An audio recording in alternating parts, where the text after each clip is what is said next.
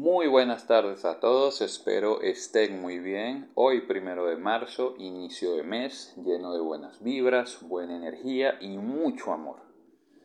Wow, mira que soné full Alfonso León, pero no sé si eso sea bueno o malo. Bueno, sigamos con el podcast. Aquí, como todas las semanas, les acompaña Nicolás Navas en este su programa eventual, ya que publico cuando quiero y no cuando ustedes me pidan Into the Tea, Into the Talk. Ese nombre cada vez me gusta más, la verdad que sí. Para quienes me acompañan desde el inicio saben que aquí se habla de todo un poco. No soy pipitonizo ni pretendo serlo, excepto quizás cuando estoy un poco pasado de vasos de agua.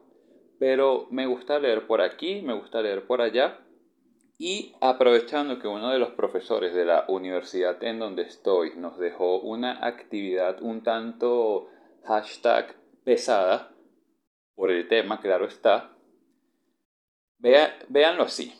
Constitución más relaciones humanas más relaciones públicas. Imagino que ese silencio es porque quedaron igual a mí cuando escuché la asignatura por primera vez, ¿cierto? Totalmente desconcertado. Es que ese profesor de verdad que se las trae. Tiene una habilidad única para poco a poco sacarte de tu zona de confort, que no te das cuenta, la verdad que no. Pero vamos al, al tema. La constitución de la República Bolivariana de Venezuela. Yo que soy tartamudo me cuesta un mundo decir todo ese nombre entero. Siendo honesto, Creo que jamás, nadie, nunca, never in the life, alguien dice, estoy aburrido, voy a leer la constitución. ¿Verdad que no? Y es algo que deberíamos hacer. No saben la cantidad de cosas curiosas que de reojo leí. De reojo leí, no sé si está bien, eh, no sé si está bien dicho, pero que leí por encima. Hay artículos, deberes y derechos para todo Nadie puede prohibirte que hagas una fiesta en tu casa, claro, siempre respetando los límites, las normas. Eh, tenemos el deber, no el derecho, ni siquiera la opción. Tenemos el deber de defender a la patria, o sea, sí o sí. Y así otras muchas cosas sobre las cuales podemos discutir en un futuro programa. ¿Y de qué es la actividad que el profesor habló? Pues les cuento. El asunto es que debemos seleccionar tres artículos de toda la Carta Magna. Sí, así es, de toda la Carta Magna. Que, a nuestro criterio, tengan relación con las relaciones públicas y con las relaciones humanas. Creo yo que así entendí la actividad. Pero ¿es eso posible? Eh, no, para nada. Bueno, sí lo es, pero me costó muchísimo y creo que no lo hice bien, pero voy a compartir con ustedes los artículos que seleccioné. Tenemos el artículo 57, que dice, de la, que dice así. Toda persona tiene derecho a expresar libremente sus pensamientos, sus ideas u opiniones de una voz, por escrito o mediante cualquier otra forma de expresión, y de hacer uso para ello de cualquier medio de comunicación y difusión, sin que pueda establecerse censura.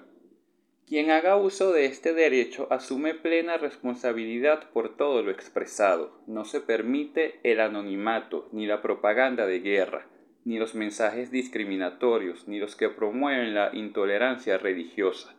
Se prohíbe la censura a los funcionarios públicos o funcionarias públicas para dar cuenta de los asuntos bajo sus responsabilidades. Este artículo nos habla en su totalidad de comunicación, un arma a mi parecer tan vital como el oxígeno o el agua. Y no solo hablo de comunicación verbal. Sabemos que mediante gestos e incluso con la ausencia de estos podemos transmitir lo que sea que esté pasando por nuestra mente. ¿Podría existir la humanidad como la conocemos sin ningún tipo de medio comunicativo? Es increíble pensar que hasta la cosa más insignificante pueda ser comunicación. Como prender una leña, aplaudir, prender una fogata, perdón. Y sí, escucharon bien, es un derecho. Y debe, o mejor dicho, es un derecho muy, muy poderoso y un don divino, ya que a lo largo de la historia innumerables personajes han intentado aplacar al hombre, callarlo, doblegarlo, cerrar su boca y, y su mente. Tenemos un ejemplo muy famoso que es Hitler y en su gran mayoría han fracasado, porque la comunicación es libertad, es vida, es todo. Me toca mucho este tema a manera personal, ya que quienes me siguen saben que tengo un desperfecto, si quieren llamarlo así, del habla. Y es algo, es algo que me ha marcado mucho y por ello apoyaré siempre cualquier manifestación pacífica y sincera apoyando una comunicación igualitaria, sin fronteras. Sé que muchos dicen que en la actualidad hay exceso de, de libertad de expresión y wow, como dicen los españoles, flipo muchísimo. Acontece, en mi opinión, que a ciertos grupos les molesta lo que les molesta que ciertas minorías, como dicen ellos o como se refieren ellos, tengan menos miedo al comunicarse, a expresarse, a pedir y reclamar un cambio. Pero ¿qué tiene que ver todo esto con las relaciones humanas y con las relaciones públicas? Una cosa que tienen en común esta ciencia social y las relaciones humanas es que ambas parten, ambas surgen, ambas dependen de la comunicación, pero de una comunicación libre, responsable con uno mismo y con los demás. sabemos que obtener, hacer o generar, o sabemos que, perdón, ahí está mi desperfecto de, del habla manifestándose, Sabemos que para obtener, hacer o generar relaciones públicas debemos primero formar relaciones humanas. ¿Y cómo se hace esto? Comunicándonos. Hola Juan, hola Pedro, soy yo Nicolás, un gusto. Eso es relación humana, eso es comunicación. ¿Se imaginan el querer establecer cualquier tipo de conversación o plática con restricciones? ¿Es posible una relación humana con, digamos, algún tipo de dictadura de por medio? Pudiese ser que sí, pero no sería una relación humana adecuada y las posibles relaciones públicas que posiblemente se generen de esta no serían muy idóneas que digamos.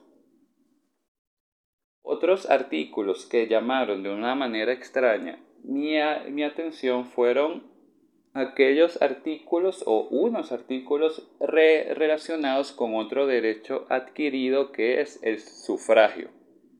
Otro de derecho adquirido de manera innata para unos y conseguido después de muchos derrames de sangre por otros. Les leo los artículos y luego les doy mi opinión, ¿les parece? Artículo 62. Todos los ciudadanos y ciudadanas tienen el derecho de participar libremente en los asuntos públicos, directamente o por medio de sus representantes elegidos o elegidas. La participación del pueblo en la formación, ejecución y control de la gestión pública es el medio necesario para lograr el protagonismo que garantice su completo desarrollo, tanto individual como colectivo es obligación del Estado y deber de la sociedad facilitar la generación de las condiciones más favorables para su práctica. Y el artículo 63. El sufragio es un derecho. Se ejercerá mediante votaciones libres, universales, directas y secretas. La ley garantizará el principio de la personalización del sufragio y la representación proporcional.